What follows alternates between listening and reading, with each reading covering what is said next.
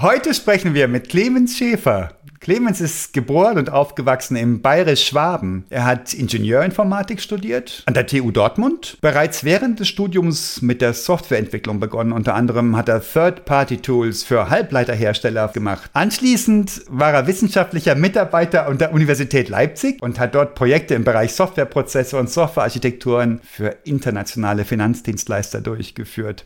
Und dieser Zielgruppe ist er im Großen und Ganzen auch hängen geblieben. 2008 hat er die IT Factum GmbH gegründet. Bis heute ist er dort Geschäftsführer. Langjährige Kunden der IT Factum GmbH sind die Hannover Rück, GTÜ und auch verschiedene Anlagenbauer und Maschinenbauer. Mit Clemens Schäfer sprechen wir heute über das Thema, wie agil können wir wirklich?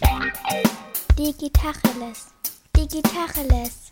Digitacheles.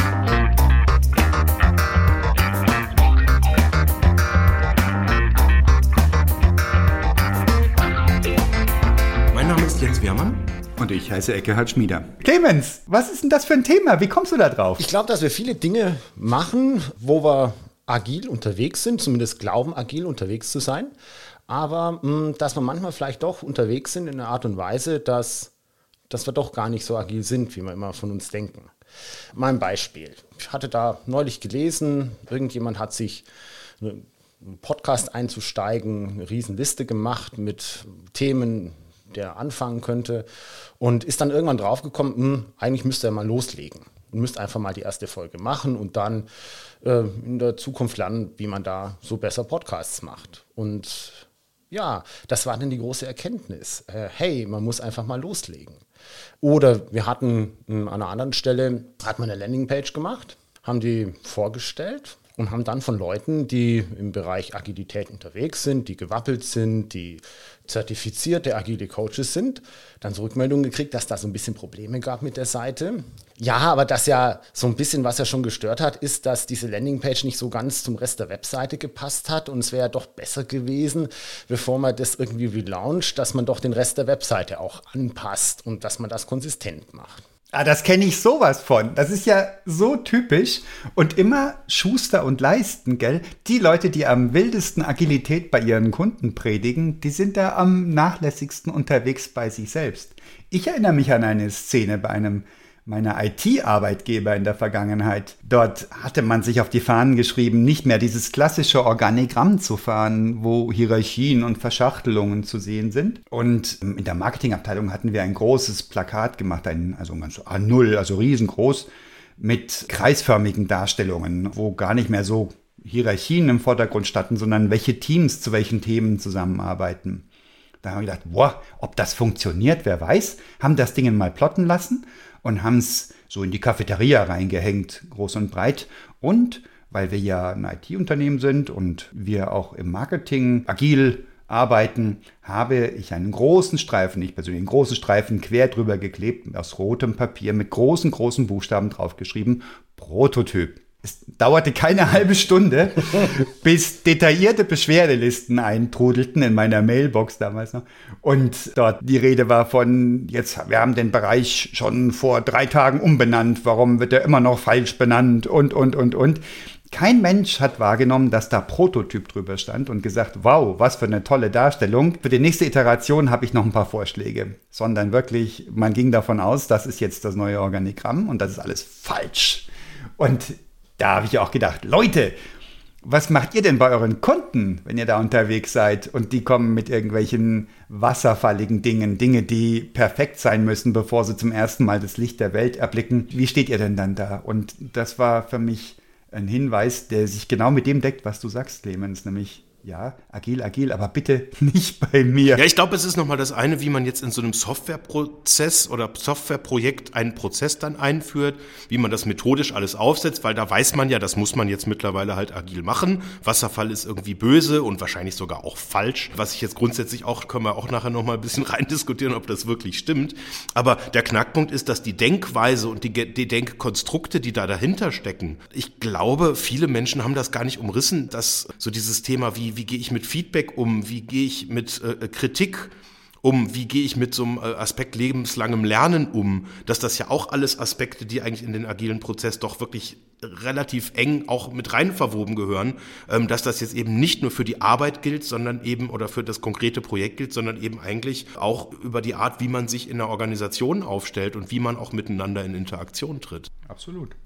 Ich hatte ja auch über das Thema ein bisschen, ja, dann so mit verschiedenen Leuten philosophiert und mein Eindruck war, wir Softwaremenschen, wenn wir so im Bereich Softwareentwicklung unterwegs sind, dann funktioniert das alles, weil da haben wir das ja gut eingeübt, diese ganzen Verhaltensweisen. Aber wenn wir uns da mal unbeobachtet fühlen, sprich wir sind außerhalb unterwegs, dann fallen wir in so andere Muster zurück. Und da diese Anekdoten, die, die, also beim Kaffee sprudeln die nur so. Und dann wird, äh, dass man irgendwie beim Hausbau keinen Schritt weiterkommt, weil die Küche noch nicht bis ins letzte Detail durchgeplant ist. Also Dinge, die man in einem Softwareprojekt nicht akzeptieren würde. Und vielleicht hat es ja auch damit zu tun, dass wenn wir so iterativ vorgehen und einfach auch mit diesen Inkonsistenzen dann leben müssen, Eckhard, wie bei dir mit deinem Organigramm, dass da einfach was nicht stimmt, dass wir das aushalten müssen, dass uns das unbewusst vielleicht doch ein bisschen mehr Bauchschmerzen macht, als wir uns das immer so eingestehen wollen. Und das heißt, wenn irgendwie so unser System 1 äh, die Oberhand hat, weil wir nicht sauber drüber nachdenken, dann fordern wir da ganz schön Konsistenz ein, während wir in einem anderen Kontext vielleicht mh, hm, eins eher da äh, dem Ganzen intellektuell nachgehen und sagen, ja, das müssen wir jetzt auch aushalten, dass bestimmte Dinge einfach noch, noch nicht fertig sind. Weil das ist ja, das ist ja auch eine, eine, eine Entwicklung gewesen in diesen ganzen Softwareprozessen, dass dieses Thema Ungewissheit ähm, vernünftig gemanagt wird, was ja auch mit ein Treiber ist für diese ganze Agilität, dass man eben am Anfang eines Softwareprojekts nicht weiß, wo man hinterher rauskommt. Im Großen und Ganzen schon, aber weil es eben ein Erkenntnisprozess ist, so ein Softwareprojekt durchzuführen, lernt man einfach Dinge dazu, die man erst lernt, wenn man sich auf den Weg gemacht hat. Ganz spannend, du hast gerade System 1 gesagt. Und als alter Daniel Kahnemann oder Kahneman-Kenner wissen wir, was damit gemeint ist. Für die Hörerinnen und Hörer da draußen, die das nicht gerade auf der Agenda haben. System 1 ist das kognitive System, dort wo wir den Neokortex bedienen, den Frontallappen, das stammesgeschichtlich jüngste Hirnteil des Menschen, in dem wir Sprache prozessieren, Zahlenketten, was Softwareingenieurinnen und Ingenieure so im Allgemeinen mit größter Wonne tun. Und das System 2 beschreibt, Kahnemann ist da so schlau, das nicht limbisches System zu nennen, weil so ganz genau deckt sich's wohl nicht mit dem Begriff. Aber das diese Areale im Gehirn, wo wir Bilder und Gefühle prozessieren, das viel, viel schneller arbeitet als der Neokortex, das System 1. Da hast du dich drauf bezogen. Und das heißt also auch kognitiv wissen wir, dass es schlau ist, nicht alles von vorne nach hinten durchzuplanen. Für Kunden können wir das auch tun, aber wenn es dann ins Unbewusste rückt, meine eigene Küche. Ja, oder wenn der Löwe Haus, kommt, wow, da kommt wieder das Wasser verdenken. Oh, da, da ist nichts mit agil. Ja, aber ja, dann ist agile du das Löwe. Wollen wir uns da mal in die Retrospektive begeben? Doch, keine. Leben wir damit oder, oder ist das ein Entwicklungsprozess oder sind wir einfach schizophren? Software-Engineers und wir alle im Umfeld. Aber jetzt mal, also das klingt jetzt vielleicht naiv, aber wie plant man denn agil eine Küche? Kann ich dir sagen, weil lieber jetzt unsere Küche ist agil geplant und die lebt auch agil. Die klassische Einbauküche, da musst du durchmessen, oder da gibt es ja auch jede Menge Dienstleister, die das machen und da musst du planen und wo sind die Wasseranschlüsse und whatnot. Unsere Küche zum Beispiel besteht aus Elementen aus einzelnen Elementen, die können wir wild rumschieben. Also mit dem Wasser wird es dann halt eng irgendwann, weil der Anschluss ist fest an der Wand. Das steht jetzt schon wirklich seit 15 Jahren an derselben Stelle.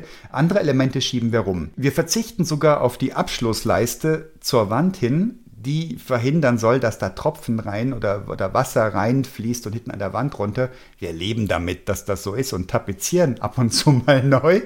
Und das ist großartig. Die Küche ist nicht fix, die kannst du rumschieben. Wir haben auch schon Elemente ausgetauscht, einfach nur weil sie uns nicht gefallen haben, manche weil sie kaputt gegangen sind. Und so kann man agil eine Küche planen. Sagen, was brauche ich denn als allererstes in der Küche? Ich brauche eine Spüle und einen Herd. Und dann kann ich sagen, was brauche ich noch? Und das kann sich verändern. Und wenn du drei Kinder hast, die von Geburt bis zum Pubertätsalter da unterwegs sind, ändert sich das. Ich brauche zum Beispiel jetzt mehr Herdplatten. Ich kann nicht mehr für drei heranwachsende Kinder und zwei Erwachsene auf den üblichen vier Platten kochen, die außerdem noch viel zu dicht beieinander stehen. Jetzt haben wir Zusatzplatten, die wir wunderbar in unserer Küche unterbringen können, weil die nicht bombenfest angenagelt ist da drin und weil wir, ich sag's mal ganz zynisch, weil wir auf die Abschlussleisten verzichten.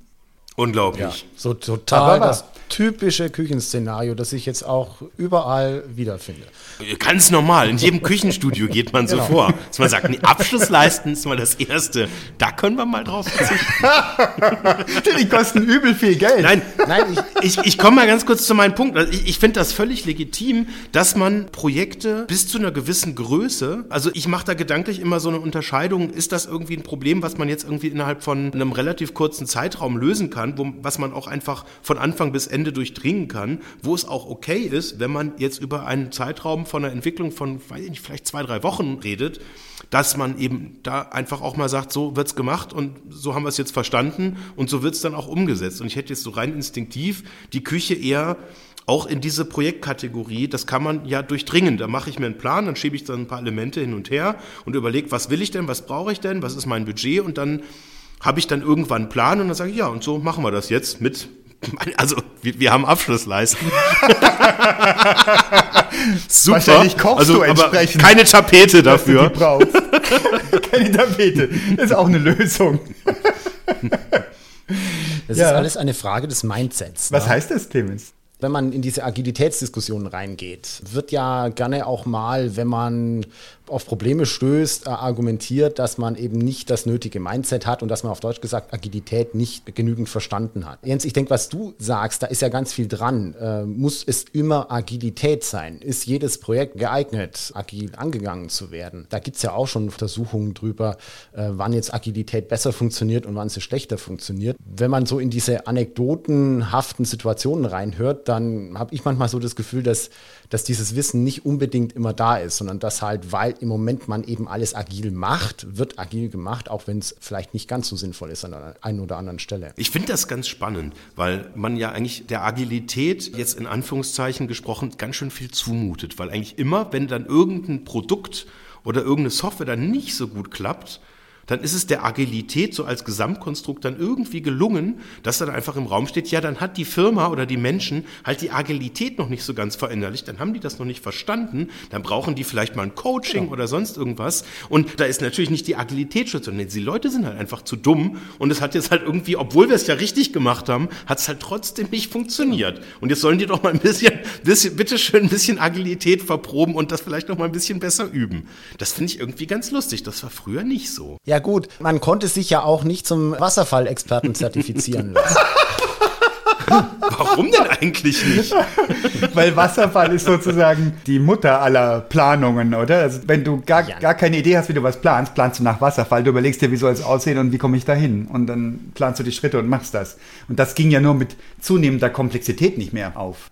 Genau, weil das eigentliche, dass man so in Phasen vorgeht, das ist ja nach wie vor irgendwie drin, dass ich am Anfang von einem Softwareprojekt einen Vertrag brauche und dann muss ich mal mir überlegen, was das Ding überhaupt tun soll am Ende im groben Ganzen und dann muss ich mir überlegen, wie ich es technisch realisieren kann und dann muss ich es umsetzen und dann hinten nach komme ich dann in so eine Phase, wo ich es dann auch irgendwann mal auf eine Zielgruppe loslasse und ausrolle. Das hat sich ja nicht verändert. Das ist ja schon drin. Nur im Wasserfall war es halt klassisch so, dass man diese Phasen immer bis zu Ende haben musste und dass die einzelnen einzelnen Ergebnisse der Phasen alle in einem, ja, im gleichen Qualitätslevel, im Vollständigkeitslevel vorliegen mussten, bevor man weitergehen konnte. Also da, wo man so gesagt hat, die Anforderungen müssen mit dem Blut des Fachbereiches unterschrieben sein, vorher kann man nicht weitermachen. Das ist ja schrullig, das ist ja richtig cruel. Ja, da ging es auch richtig zur Sache. Das waren ja, das war noch Softwareentwicklung damals. Da wurde noch wirklich na, unterschrieben. damals war alles besser.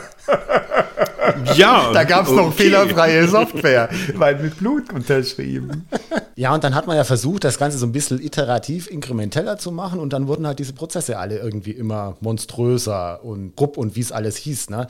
Wo man dann versucht hat, diese Phasen so ein bisschen aufzudröseln und zu parallelisieren und irgendwann hat man gesagt, Mensch, mh, hm, da steigt ja kein Mensch mehr durch. Ich meine, da gab es auch schon die Beratergeschwader, die dann Prozessmodelle aufgeschrieben haben und Dokumententemplates vorformuliert haben und aufgeschrieben hat, welche Rollen in einem Projekt jetzt zu welcher Phase, zu welchem Zeitpunkt welches Dokument in welchem Ausbaustand liefern müssen. Und dann hat man irgendwann gemerkt, dass das auch nicht so ganz funktioniert, weil halt die Wirklichkeit nicht immer dann ins Prozessmodell rein. Jens, was sind denn Fälle, wo Agilität gar nicht angemessen ist? Und was sind welche, wo man teilweise agil vorgehen kann oder vielleicht sogar sollte? Boah, das ist eine gute Frage. Also ich glaube tatsächlich generell, es gibt einfach Probleme, die sind zu klein, als dass man sie iterieren muss. Küche.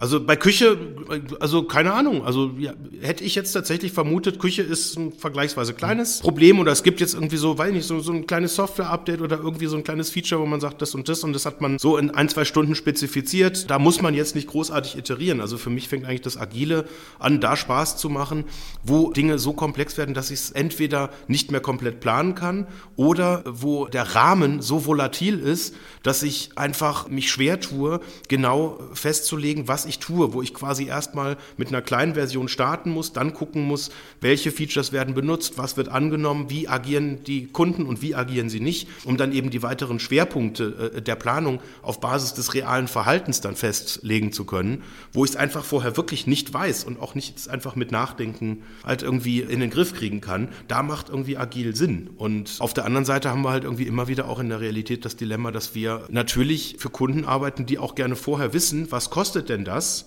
Und da gibt es auch durchaus Kunden, die sagen, ja gut, also agile Prozesse oder agile Softwareprojekte, die sind irgendwie immer so teuer, weil das heißt ja im Prinzip so, ja, ihr macht mal einfach so drauf los und das kann jetzt ein halbes Jahr dauern, kann aber auch mal anderthalb Jahre dauern und dann gibt's immer gute Gründe, weil es ist ja agil. Und das ist so ein bisschen so die Problematik, dass man ja auch kommerziell teilweise auch vorher einen groben Rahmen halt irgendwie auch braucht. Und wenn man jetzt es rein streng nach Scrum oder nach agilen Vorgehensweisen macht, dann reicht es jetzt auch erstmal aus, grobe Ankerpunkte zu setzen oder grobe Vorstellungen zu formulieren, ohne sie jetzt im Detail ausformulieren zu müssen. Aus der kommerziellen Sicht heraus haben wir tatsächlich immer noch Kunden, die sagen, nee, sagt uns doch vorher, was ihr macht, schreibt dann Preis drüber und dann können wir teilweise auch relativ unproblematisch automatisch das auch in den Projekten wieder ändern, wenn es dann doch nicht gestimmt hat, aber wo einfach jetzt aus dieser klassischen Denkweise auch jetzt von Managern, die das dann auch freigeben müssen vom Budget her, die nicht einfach irgendwas freigeben können, was sie nicht wissen, sondern die vorher wirklich auch sagen müssen, das und das gebe ich jetzt frei. Mhm, kann ich absolut unterschreiben, weil wir sind ja auch viel für mittelständische Unternehmen unterwegs und da ist es auch so. Also da gibt es natürlich Unternehmen, wo wir eine längere Zusammenarbeit haben, wo es auch ein entsprechend vertrauensvolles Verhältnis gibt, wo wir teilweise auch gemeinsame Teams haben. Da ist man sehr viel agiler unterwegs und auch aus Kundensicht fühlt sich da viel organischer an, dass man gemeinsam agil unterwegs ist. Aber es gibt eben andere Situationen, wo eher so dieser äh, Gewerkcharakter dann im Vordergrund steht. Und da ist so meine Erfahrung, auch Rückmeldung bei uns aus dem Vertrieb, da den Begriff Agilität jetzt nicht allzu weit nach vorne ins Schaufenster zu stellen, weil man die Leute eher ein bisschen verprellt und verschreckt damit. Natürlich schon ein ein, ein, flexibles Vorgehen an den Tag legen, mit der ganzen Ungewissheit im Prozess vernünftig umgehen können, aber jetzt eben nicht so die agile Keule schwingen, sondern eben auch, Jens, wie du sagst, durchaus mal sagen, was ist dann ein Preisrahmen, was ist ein realistischer Preisrahmen, auf den man sich auch kommt. Hat das mit Branchen zu tun? Ist das vielleicht bei Versicherungen stärker ausgeprägt oder so hätte ich ein Klischee im Kopf möglicherweise? Nicht mal. Also bei Versicherungen, die entwickeln ja in der Regel im großen Umfang selber Software. Und klar gibt es da Konzerne, die etwas starrer sind und es gibt aber auch andere, die wesentlich agiler unterwegs sind.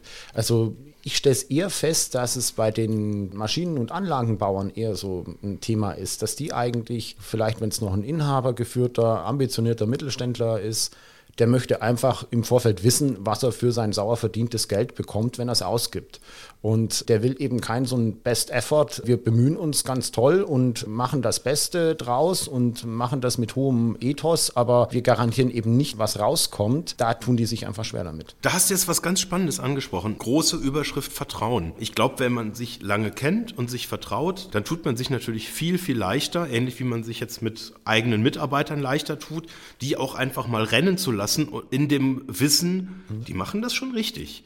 Und die werden da jetzt nicht, um uns irgendwie zu verarschen, irgendwie dann nochmal irgendwie zwei, drei Extrasprints einbauen, sondern die machen das schon. Das ist redlich, was die tun. Mhm. Und ich glaube, das ist tatsächlich auch immer so ein Knackpunkt, ob man überhaupt auf diese Art und Weise miteinander arbeiten kann. Mhm. Und wenn du jetzt so den Mittelständler, der vielleicht auch so ein bisschen kritisch ist, der vielleicht, wenn er jetzt irgendwie eine Werkzeugmaschine kauft, auch einfach genauer mal vergleicht. Mhm. Was kann denn der Hersteller und was kann der und was haben wir da für Total Cost of Ownership? Und dann wird da wirklich auch mal das Excel-Sheet bemüht, um dann einfach auch mal auszurechnen, was das denn dann alles kostet, sondern kommt einer der und sagt, ja, äh, Weiß ich jetzt auch nicht. Ja, auch dreiachsig, vierachsig, können wir ja mal drüber diskutieren. Und dann schauen wir mal, ja, ob die jetzt 100.000 oder 150 oder vielleicht sogar 200.000 kostet. Ja, das sehen wir dann schon, wenn es soweit ist. Da wird halt der Mittelständler der einen husten und sagen, nee, nee, nee, ich will schon gerne wissen, was kann es, was kostet es und will dann darauf auch entscheiden. Und das Absurde finde ich, dass es teilweise, also mir kommt es manchmal so vor, da stecken Leute dann oder potenzielle Kunden dann die Software Softwareentwickler auch in diese Schublade, so nach dem Motto, ja, die kennen sich doch auch mit Software aus. Und dann wollen die dann wissen, ja, was kostet das denn? Und ich hatte jetzt neulich irgendwie so eine Anfrage, fand ich ganz spannend. Da wurde ich gefragt, was ein Thema kostet. Und also ich kann jetzt leider gerade nicht sagen, was es ist, aber es wurde quasi etwas aus der realen Welt angefragt, was als App umgesetzt werden soll. Und es stand dann einfach das Wort virtuell davor. Und was kostet das denn als virtuell umzusetzen? Und dann habe ich einfach nur zurückgefragt, ja, was kostet es denn, es nicht virtuell umzusetzen? Das ist ja auch schon ein riesenhafter namhafter Unterschied. Ah, eine ähm, Schlauberger-Frage. Äh, äh, das ist aber ganz oft halt so, dass es dass, dass gerade bei komplexeren Problemen, gerade wenn man jetzt was Neues erfindet, was es halt so noch nicht gibt, und ich meine, weswegen baut man denn Software individuell? Ja, weil es es halt so als Standard noch nicht gibt. Und es ist einfach wahnsinnig schwer, jetzt aus so einer Intuition heraus zu sagen, ja, was kostet es denn jetzt haargenau und was hat es denn für Features und welche brauchen wir auf keinen Fall, weil wir wissen es ja de facto noch gar nicht. Ich würde gerne nochmal auf die Individuenebene zurückkommen. Personen, Menschen, die sich beruflich mit Agilität befassen, die nicht so ein klares Bild haben wie du, Jens, dass du sagst, wenn ich es überschauen kann, plane ich es vor, wenn ich es nicht überschauen kann, mache ich es in Iterationen, die ich überschauen kann. Wie ist es denn? Haben wir solche Typen im Kopf? Gibt es da so Typen, Menschentypen, die es gerne, gerne, gerne geplant haben, außerhalb von Business-Kontext, wirklich für sich selber und nicht aushalten, wenn sie anfangen, noch nicht feststeht, wie es am Schluss aussieht? Gute Frage, schwere Frage, nächste Frage. ich weiß nicht, ob man es an der Persönlichkeit festmachen kann. Zumindest würde ich es mir aus meinem Standpunkt jetzt und meinem Erfahrungshorizont nicht zutrauen oder ähm, zutrauen wollen. Ich habe mal gelesen, dass Agilität dann gut funktioniert. Zum Beispiel da ging es um Softwareentwicklung, dass wenn das Team sich eben in der Anwendungsdomäne auskennt, dann funktioniert Agilität gut, weil dann so ein Team gut bewerten kann, was es denn für den Wert des Ergebnisses, den Wert des Produktes der hinterher rauskommen soll. Denn bedeutet, wenn man eine Entscheidung im Projekt trifft, ziehe ich das Feature jetzt vor, mache ich es in dem Sprint noch, mache ich es nicht. Und dass man in Situationen, wo man zwar technisch sehr versierte Entwickler hat, aber eben die von der Anwendungsdomäne wenig bis keine Erfahrung haben, dass man dann eher vorsichtig sein sollte, da so ein agiles, selbstorganisierendes Team zu haben, weil das einfach äh, große Gefahr läuft, an die Wand zu fahren, weil eben diese Wertbetrachtung nicht funktionieren kann. Und vielleicht liegt ja da auch ein Schlüssel Schlüssel drin, inwieweit der jeweilige Mensch in der Lage ist, so diese, diese Wertbeurteilung zu machen, wenn man drüber nachdenkt, wie agil kann ich mich denn verhalten? Denn um mich agil verhalten zu können, muss ich ja schon gut verstanden haben, was die Einzelentscheidung, die ich jetzt treffe, um, um so eine komplexere Aufgabe runterzubrechen und umzupriorisieren, was die am Ende für Auswirkungen aufs Gesamtergebnis hat. Und ob das eine ja, ob das auch auf so ein globales Maximum hinzielt oder ob ich jetzt nur lokal irgendwas optimiere. Ich bin mit irgendeinem Thema dann schneller durch, aber vielleicht kostet es dann mehr. Um bei dem Maschinenbeispiel zu bleiben, ach, es ist jetzt irgendwie einfacher, eine vierachsige Maschine zu bauen, weil da müssen wir irgendwie den, den Bauplan für die zweiachsige Maschine nur zweimal anwenden und dann bauen wir es hinterher wieder auf drei Achsen zurück, wenn es nicht ist. Das ist vielleicht lokal gedacht der schnellste Weg irgendwie, um voranzukommen aber aufs Ganze gedacht, womöglich mit horrenden Kosten verbunden, sodass man es dann nicht machen möchte. Und ich könnte mir vorstellen, dass je sicherer man in dieser Einschätzung ist und je mehr man sich zu Hause fühlt in diesem Wertesystem, sodass man da eben sicher durchnavigieren kann, dass es einem dann auch leichter fällt, agil zu sein. Mit anderen Worten, die Küche, die ich mir agil gestalte, dann sollte ich schon ein gutes Gefühl dafür haben, was passiert, wenn die Arbeitsfläche nachher zu klein ist oder, oder ähm, zu groß ausgefallen ist oder was auch immer. Zu klein ist der wahrscheinlichere Fall. Wenn ich zu wenig Schränke habe für das ganze Geschirr, das ich für fünf Personen brauche. Und wenn ich mich da souverän fühle, würde ich leichtfüßiger ähm, an ein Thema rangehen und sagen, ich fange einfach mal an, ich kaufe mal ein paar Teile und dann gucken wir, was noch ja, fehlt. weil du weißt ja auch, was es dann für Workarounds gibt. Und wenn der Herd zu klein ist oder zu wenig Platten hat, dann weißt du, du kannst für kleines Geld dir noch so ein einzelnes Kochfeld irgendwie dazu kaufen und ähm, muss jetzt keiner ohne Suppe abends ins Bett gehen, weil äh, du kannst da ähm, auch mit einem Workaround deine Küche dann ertüchtigen, ähm, ihre Anforderungen zu erfüllen. ja.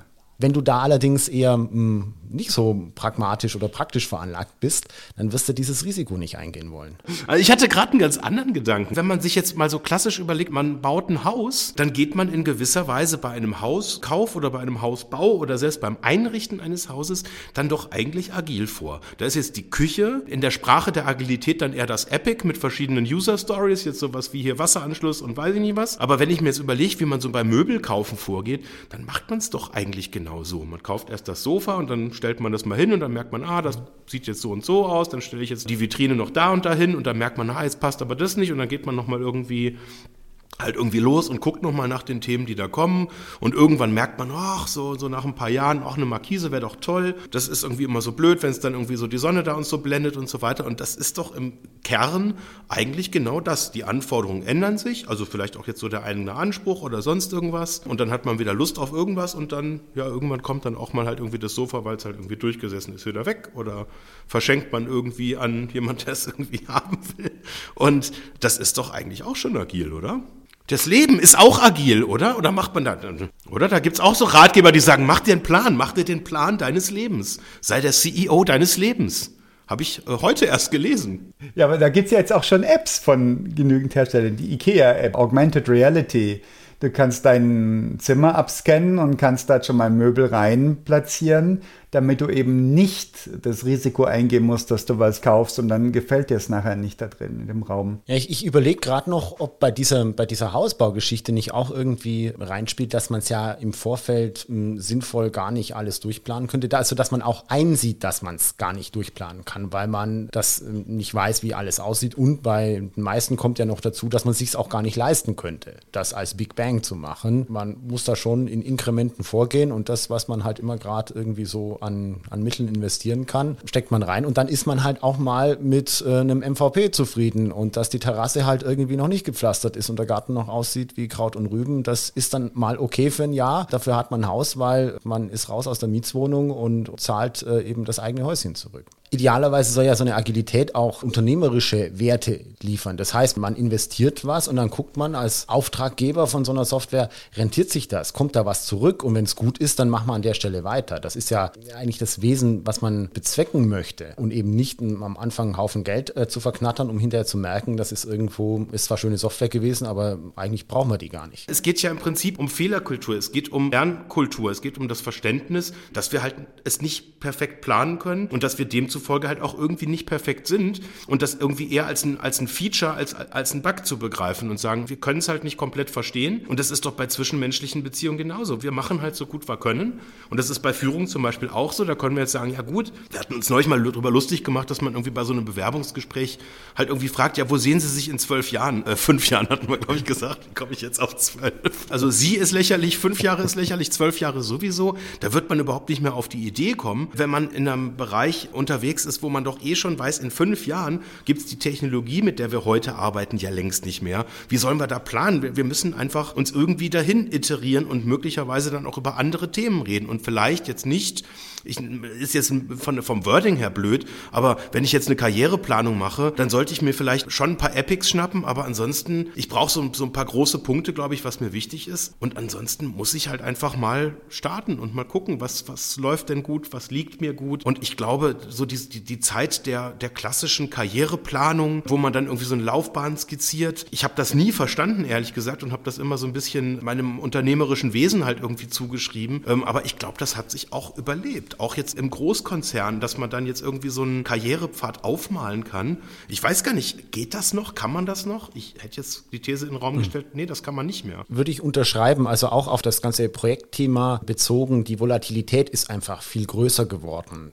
Man hört ja auch, dass durchaus größere Softwarehäuser mit dem ja, Phänomen konfrontiert sind, dass die, es nicht mehr so die Riesenprojekte gibt, dass es mehr hingeht zu den kleineren Projekten, dass man kleinere Themen macht. Also weil man einfach merkt, dass, dass diese Riesen riesen Planungshorizonte nicht immer sinnvoll sind und einfach immer schwerer auch durchzuhalten sind weil man nicht weiß, was jetzt äh, für einen Wettbewerber kommt oder im Versicherungsumfeld hat man dann Angst, Google könnte irgendwas machen und dann muss man da auch drauf reagieren und man möchte eben handlungsfähig sein und diese riesen Tankerprojekte, die sehr lange, sehr starr auf einem Kurs sind. Ich habe tatsächlich genau diese Erfahrung gemacht. Wir sind bei einer ganz, ganz großen Firma seit einiger Zeit dabei, die leidgeplagt waren, weil sie immer so riesenhafte Projekte hatten.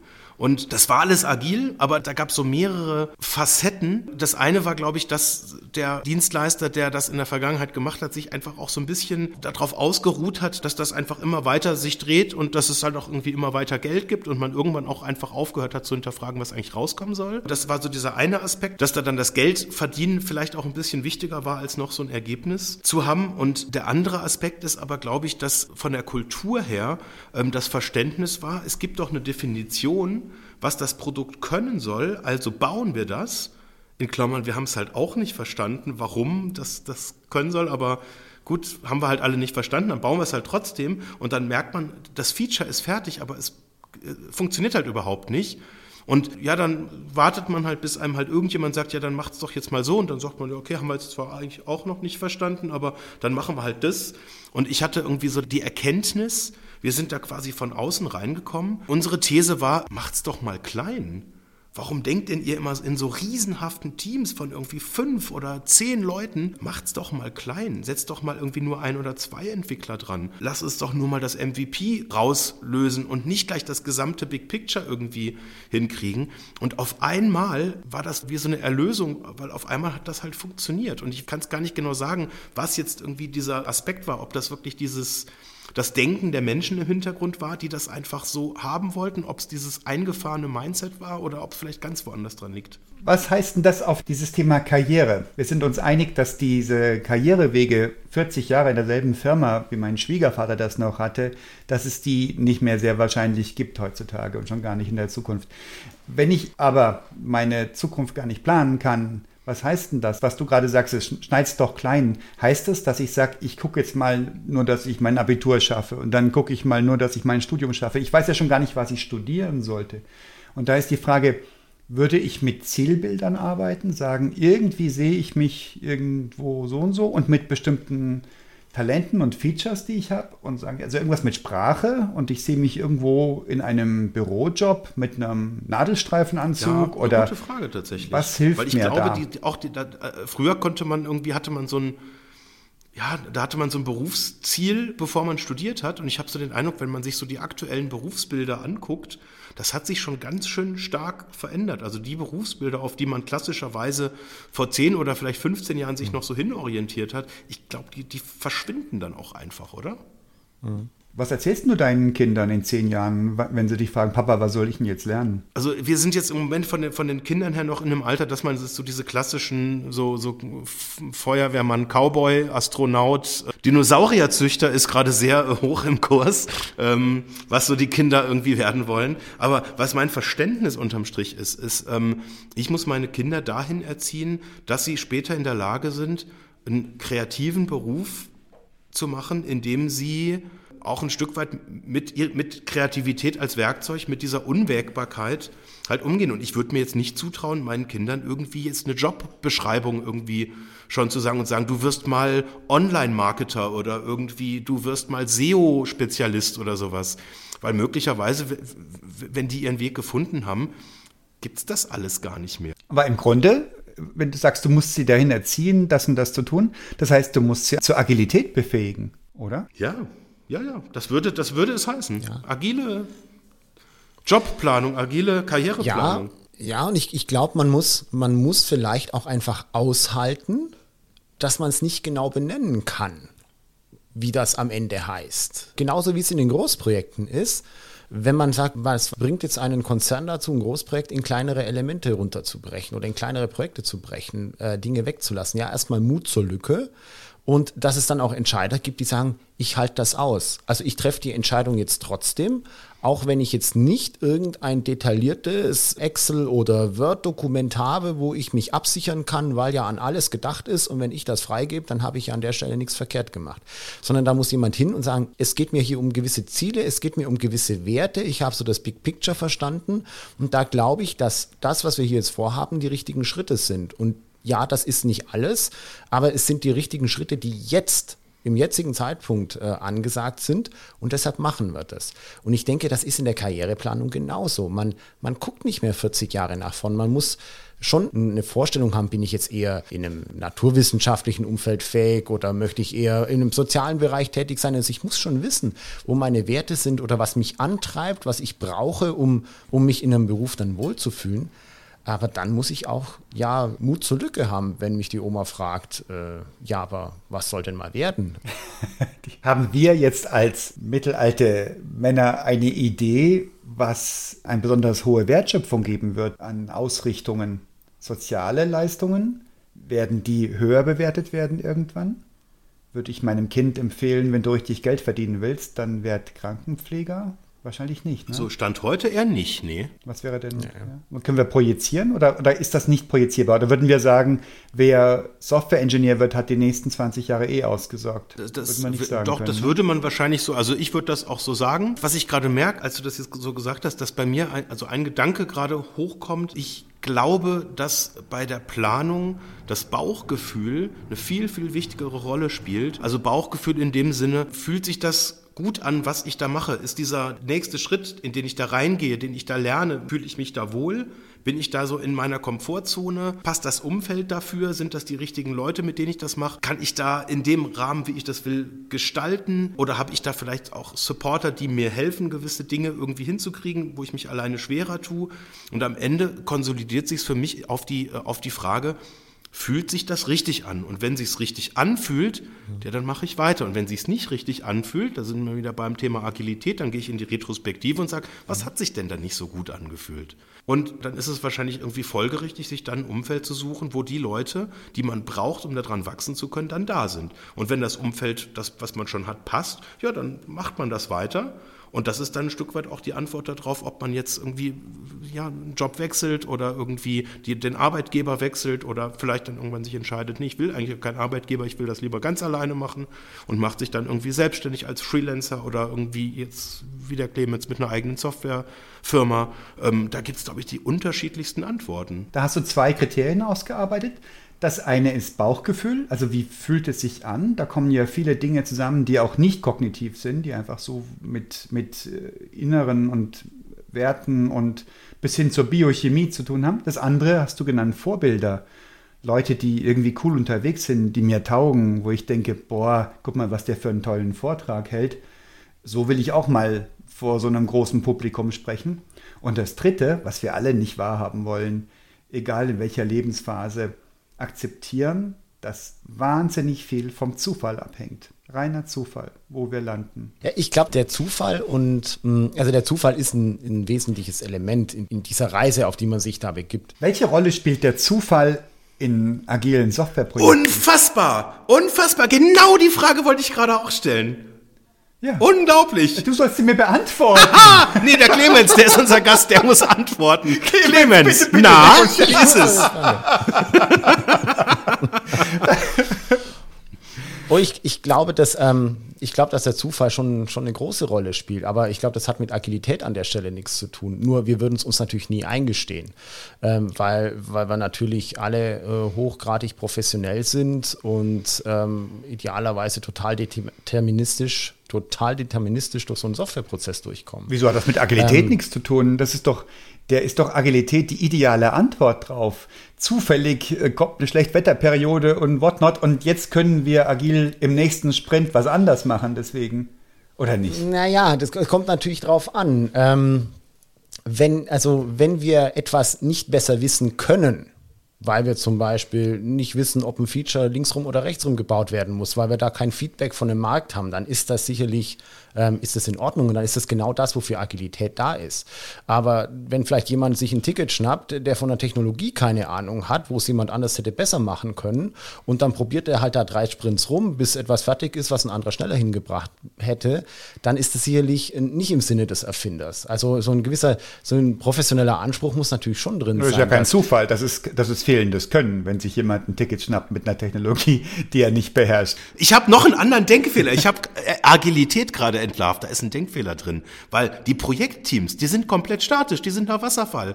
Und dann nehmen wir jetzt dein Beispiel, da ist keiner, der die Zieltechnologie kann. Aber das Team, das steht ja fest.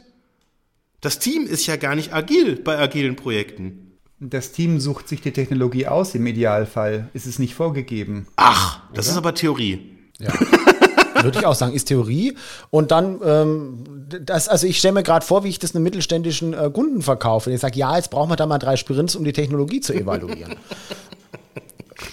um rauszufinden, ob wir das jetzt lieber mit Angular oder Genau, und dann merkst bauen. du nachher, ah, wir haben ja gar keine React-Entwickler.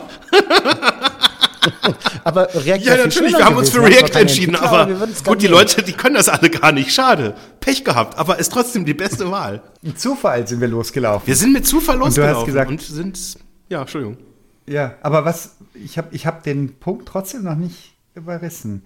Also, wir sagen, wir geben ungern zu, dass wir auch von Zufällen abhängen, weil wir ja professionell sind und unterwegs und das für uns, uns auf die Fahnen schreiben.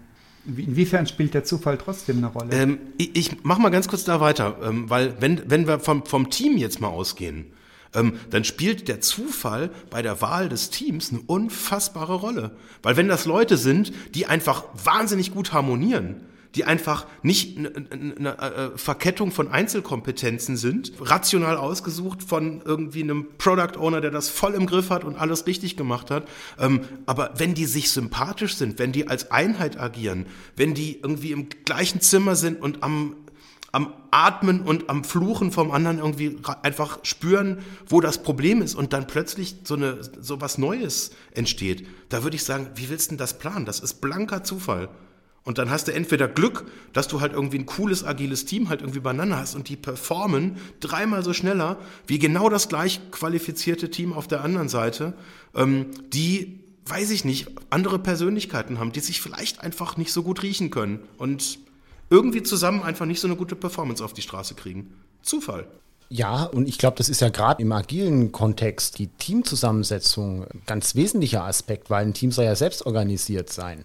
Die sollen sich ja selber organisieren. Die müssen ja Verantwortung übernehmen. Jeder Einzelne soll Verantwortung drin übernehmen. Und man, man sagt ja auch, man braucht da diese psychologische Sicherheit dazu. Also wenn die sich untereinander wohlfühlen, dann wird das mit der Verantwortung auch funktionieren. Und wenn es halt nicht funktioniert, weil die sich nicht grün sind, dann passiert es eben, dass irgendjemand, der wenig Ahnung von der Technologie hat, dann ein Ticket machen muss, weil die anderen halt keinen Bock darauf haben. Und dann bleibt es an dem einen hängen, der sich am wenigsten wehren kann. Macht ihr irgendwas, um diesen Zufall so gering wie möglich zu halten? Guckt ihr, dass ihr Leute, die in der Vergangenheit schon harmonisch zusammengearbeitet haben, wieder zusammenkommen? Aber spätestens, wenn Teammitglieder vom Kunden oder von anderen Dienstleistungen in einem Projekt dabei sind, hast du keine Kontrolle mehr drüber, ne? Genau. Das erste ist, in gemischten Teams ist es natürlich schwierig, sobald von außen da Teammitglieder dazukommen.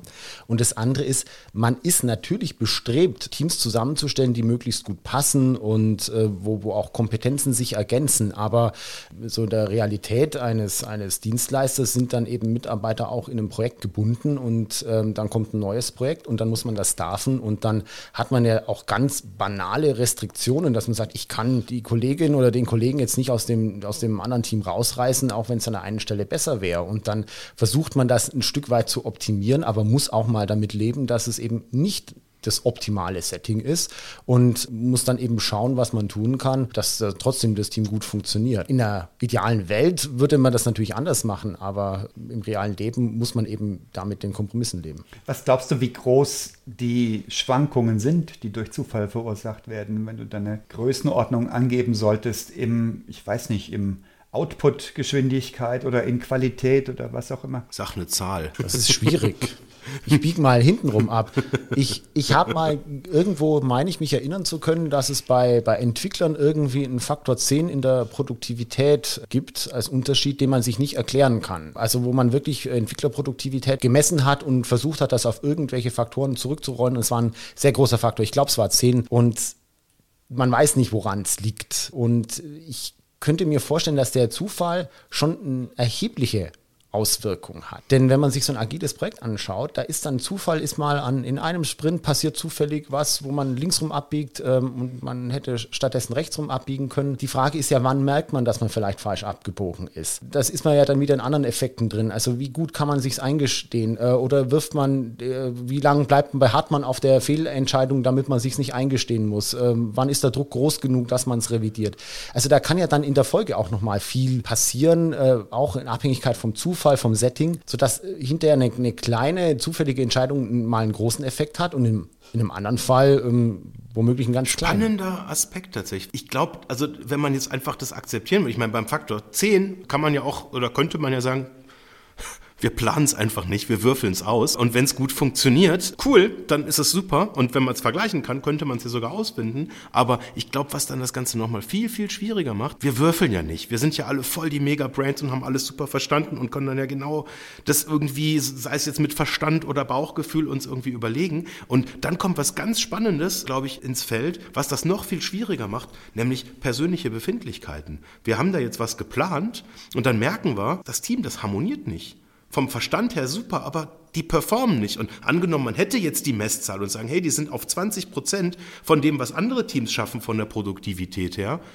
dann sind wir weil wir irgendwie den Anspruch haben, wir haben das doch geplant und wir haben das doch auch dem Kunden gesagt und die haben wir jetzt alle ongeboardet und die mussten jetzt auch hier irgendwie alle das und das Dokument unterzeichnen, haben jetzt irgendwie das Token gekriegt und den Zugang zu dem und dem System XYZ und dann sind wir irgendwie nicht in der Lage, einfach dem Kunden mal zu sagen, hey, das war Kacke, das funktioniert nicht so gut und du kriegst da viel weniger, als du eigentlich kriegen könntest und wir ändern das jetzt nochmal. Wir denken das jetzt auch mal vom Team-Setup nochmal ein bisschen anders und probieren auch da einfach mal was anderes aus. Das machen wir nicht. Weil wir denken halt einfach in Kackwasserfall, immer noch. Auch in agilen Projekten. Mhm. Unglaublich. Ja, die Einarbeitung ist abgeschlossen. Die Leute sind jetzt gebrieft, also bis sich die Neuen dann wieder eingearbeitet haben in die ganze ja, Fachlichkeit. Ja, das dauert ja viel zu lang, das hält ja alles auf. Und ja, und so schlimm wird es nicht sein. Und äh, die, die anderen sind ja auch nur Menschen und dann klemmt es eben an anderen Stellen. Ach, das passt schon alles. Und verglichen mit anderen Projekten ist es ja auch gar nicht so schlecht. Ich weiß gar nicht, was ihr jetzt habt. Es funktioniert doch. Machen wir weiter. Ja, ja, erstaunlich. Also diese, also die Trägheit das war mir so in dieser Form echt gar nicht bewusst, bevor wir jetzt hier gesprochen haben. Das ist krass eigentlich, dass dann diese Trägheit dazu führt, dass man Dinge, die nicht gut funktionieren, obwohl man es weiß, weiterlaufen lässt, weil man vielleicht dann auch die Diskussion mit dem Kunden dann scheut und sagt, ja, hm, man, man müsste ja dann irgendwie eingestehen, da ist jetzt gerade was nicht so richtig und Komisch, ne? Weil wenn man sagt, dass wir haben jetzt das Feature gebaut und die Kunden verstehen es nicht und wir müssen dann nochmal ran, wir müssen da irgendwie nochmal in der UX was machen, kein Problem, das haben wir verstanden, agil.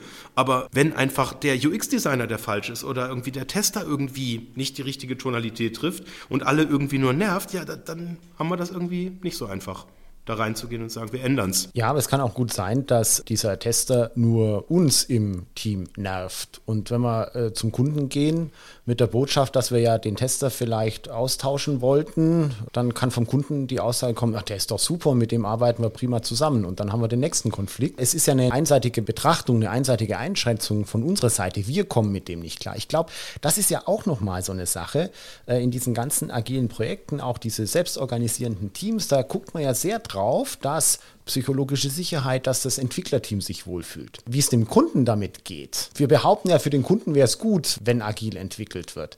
Naja, für den Kunden ist es dann gut, wenn ein starker Product Owner drin ist und die Bedürfnisse und die, die Zielvorstellungen des Kunden ordentlich repräsentiert sind im Projekt. Aber wenn das nicht der Fall ist, dann ja, ist es, glaube ich, nicht so eindeutig, dass es für einen Kunden nur gut ist. Schrullig. Ist auch für mich eine Erkenntnis. Wie viel Trägheit wie viel Befangenheit und wie viel Wasserfall in unseren doch so glorifizierten agilen Umgebungen unterwegs ist.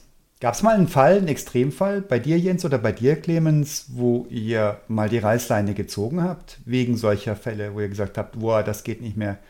Oder müssen das die Kunden tun und sagen, da müsst ihr einen aus dem Team rausnehmen, das taugt mir nicht? Also in gemischten Teams kann es das immer mal geben, ähm, dass, dass es irgendwo auch in der, in der Chemie mal nicht stimmt oder so und wo man dann, äh, wenn man mit einem Kunden in einer vertrauensvollen Zusammenarbeit ist, sowas dann auch ähm, in der Regel ja auch ähm, erkennt und erwischt, bevor es so weit eskaliert, dass, äh, dass der Kunde an der Stelle einen Stecker zieht. Ähm, das, ähm, dann sind wir wieder an dem Punkt, dass da, wo sehr agil zusammengearbeitet wird, eben auch eine entsprechend vertrauensvolle ähm, Kunden-Dienstleister-Beziehung da ist. Bei mehr so Projekten, wo man in so einer Gewerkphase ist, da kann ich mich schon erinnern, dass es Situationen gibt, wo einfach dann auch mal das Gefühl war, die, das Team mh, hm, verhakelt sich jetzt da und mit Blick auf äh, Zeitplan und Budget hm, muss jetzt da, hm, muss man gucken, dass man das wieder auf, auf eine Spur bringt. Auch weil man das Gefühl hatte, dass mh, ja, der Output jetzt irgendwie gefühlt nicht mehr zum, zum Aufwand steht. Also das eine ist ja, dass man sagt, man hat irgendwie kalkuliert und das passt jetzt, läuft jetzt irgendwie auseinander.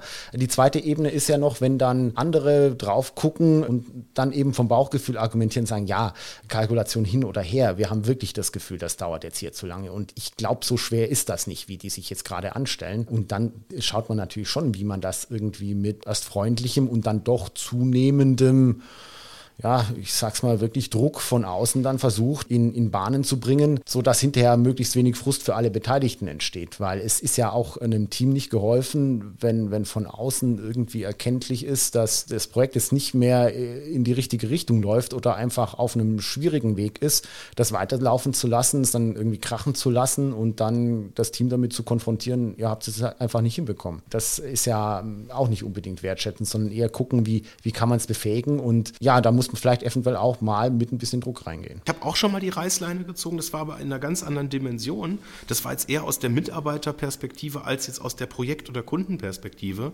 wo ich gemerkt habe, dass es passieren kann, dass wenn man äh, Leute zu lange an einem Thema arbeiten lässt, dass dann irgendwann so eine, so eine, so eine Müdigkeit irgendwie passiert. Und dass es dann teilweise, also hatten wir jetzt irgendwie, ist noch gar nicht so lange her, wo wir dann wirklich auch einen Kollegen jetzt nicht rausgeholt haben aus dem Projekt, aber einfach stark reduziert haben, wo wir gemerkt haben, da, da tut uns das jetzt irgendwie allen einfach emotional gut, wenn wir da jetzt mal so ein bisschen Bewegung auch reinkriegen und eben auch bewusst mal mhm. wieder Leute reinlassen, die dann vielleicht mal andere Fragen stellen, die nicht so, gerade vielleicht nicht so aufeinander eingeschwungen sind und aus Perspektiven von einem Kollegen auch einfach mal wieder was anderes zu sehen und auch mal wieder mhm. mit was, mit einer anderen Technologie zu arbeiten, mit, mit anderen Leuten in einem anderen Kontext, in einem anderen Team. Da ist, glaube ich, ist ganz wichtig, dass auch, dass es nicht einmal richtig macht, sondern eben, dass man auch da immer wieder hinterfragt, passt das hier alles so und eben auch jetzt nicht nur aus technischen Gesichtspunkten oder rationalen Gesichtspunkten mal eine Veränderung braucht. Agil halt, ne? Klar. Wir müssen doch alle agiler denken. Wir reden aber jetzt ganz viel über so, was ich jetzt auch mal gesunden Menschenverstand nennen würde. Wir reden über Bauchgefühl. Wir reden ganz viel über Verantwortung, dass wir bewusst wahrnehmen, was in Projekten passiert, wie da Kollegen interagieren, ob das funktioniert, ob es nicht funktioniert. Auch gerade, Jens, wie du gesagt hast, in, in Bereichen, wo es vielleicht nicht rational messbar ist. Wenn man aber sonst über Agilität spricht, dann hat man ja auch ganz viel diese agilen Methoden und dann wird geschult und dann gibt es da standardisierte Verhaltensweisen und dann muss ich dafür jede Aufgabe ein Ticket erstellen und dann gucken wir mal, wer sich das Ticket nimmt. Also Agilität wird ja oftmals darin verstanden, ich verwende etwas aus dem agilen Methodenkoffer. Opfer. Und das ist ja was ganz anderes. Das ist ja eine viel so, so eine, ich hätte mal gesagt, technokratisch, methodokratische äh, Herangehensweise. Ganz anders als das, was wir jetzt hier diskutiert haben, wo wir ja sehr stark von, von Werten ähm, und, und Empathie auch ausgegangen sind. Wie macht ihr das? Macht ihr das äh, jetzt streng nach Scrum oder anderen Methoden oder wie organisiert ihr euch da? Nein, also ich glaube, wir machen es nicht streng äh, nach Scrum. Ich kriege ja auch nicht alles mit, äh, was bei mir in der Firma läuft. Ist auch vielleicht ganz gut so. ähm, also wir sind da, glaube ich, schon einigermaßen unideologisch unterwegs. Äh, nichtsdestotrotz sind etliche Leute bei uns auch zertifizierte Scrum Master, Product Owner. Also wir, wir, wir schauen schon, dass wir das, die Leute da vernünftig ausbilden, auch weil es am Markt gefordert ist und weil wir natürlich auch da das entsprechende Rüstzeug mitgeben wollen. Wir erleben es aber auch, dass ähm, wenn, wenn Kollegen dann noch jung sind oder da noch reinwachsen müssen, dass dann eben ja so die, die Befolgung der Methoden dann so Überhand gewinnt. Also man sitzt zusammen in einem Review und stellt fest, man muss für ein Thema noch einen Termin machen, einen Abstimmungstermin mit anderen Leuten. Dann wird halt nicht der Termin vereinbart, mal eben das Outlook aufgemacht und der Termin gemacht, sondern es wird ein Ticket erstellt, dass man noch einen Termin machen muss. Und dann ist am Ende der Woche äh, der Termin immer noch nicht da, weil ja der Sprint noch bis nächste Woche geht und man deshalb mit dem Ticket noch entsprechend Zeit hat. Das gibt es dann auch. Das ist ja völlig absurd, oder? Ich meine, auch da wieder, wir, wir, wir, wir tun alles und planen mit starren Regeln Agilität. Das ist total zum Schießen eigentlich. Ja, ja. Hammer. Anstatt, dass man mal kurz einfach über das Thema redet oder eben mal schnell den Termin halt einfach macht. Äh, klar, ja. Hammer. Aber das ist, das ist ja, ja auch, du hast ja, du hast es ja gerade so formuliert.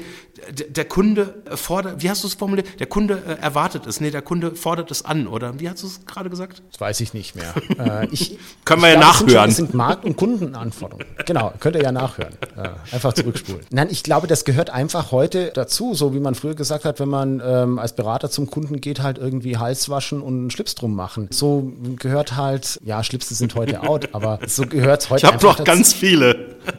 Der Eckhard weiß das. wir können sogar, wir können sprachlich Schlipse tragen. Ja, meine Rede. In der Tat, deine Rede. Nein, weil ich, ich, ich hätte jetzt den Impuls da verspürt zu widersprechen, weil, also unsere Kunden fragen es tatsächlich nicht nach, die, die, denen ist das völlig wurscht.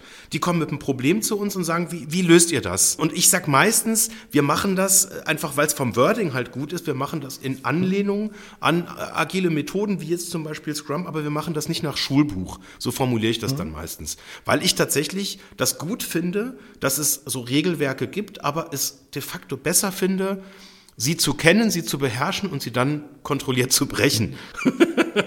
Mhm.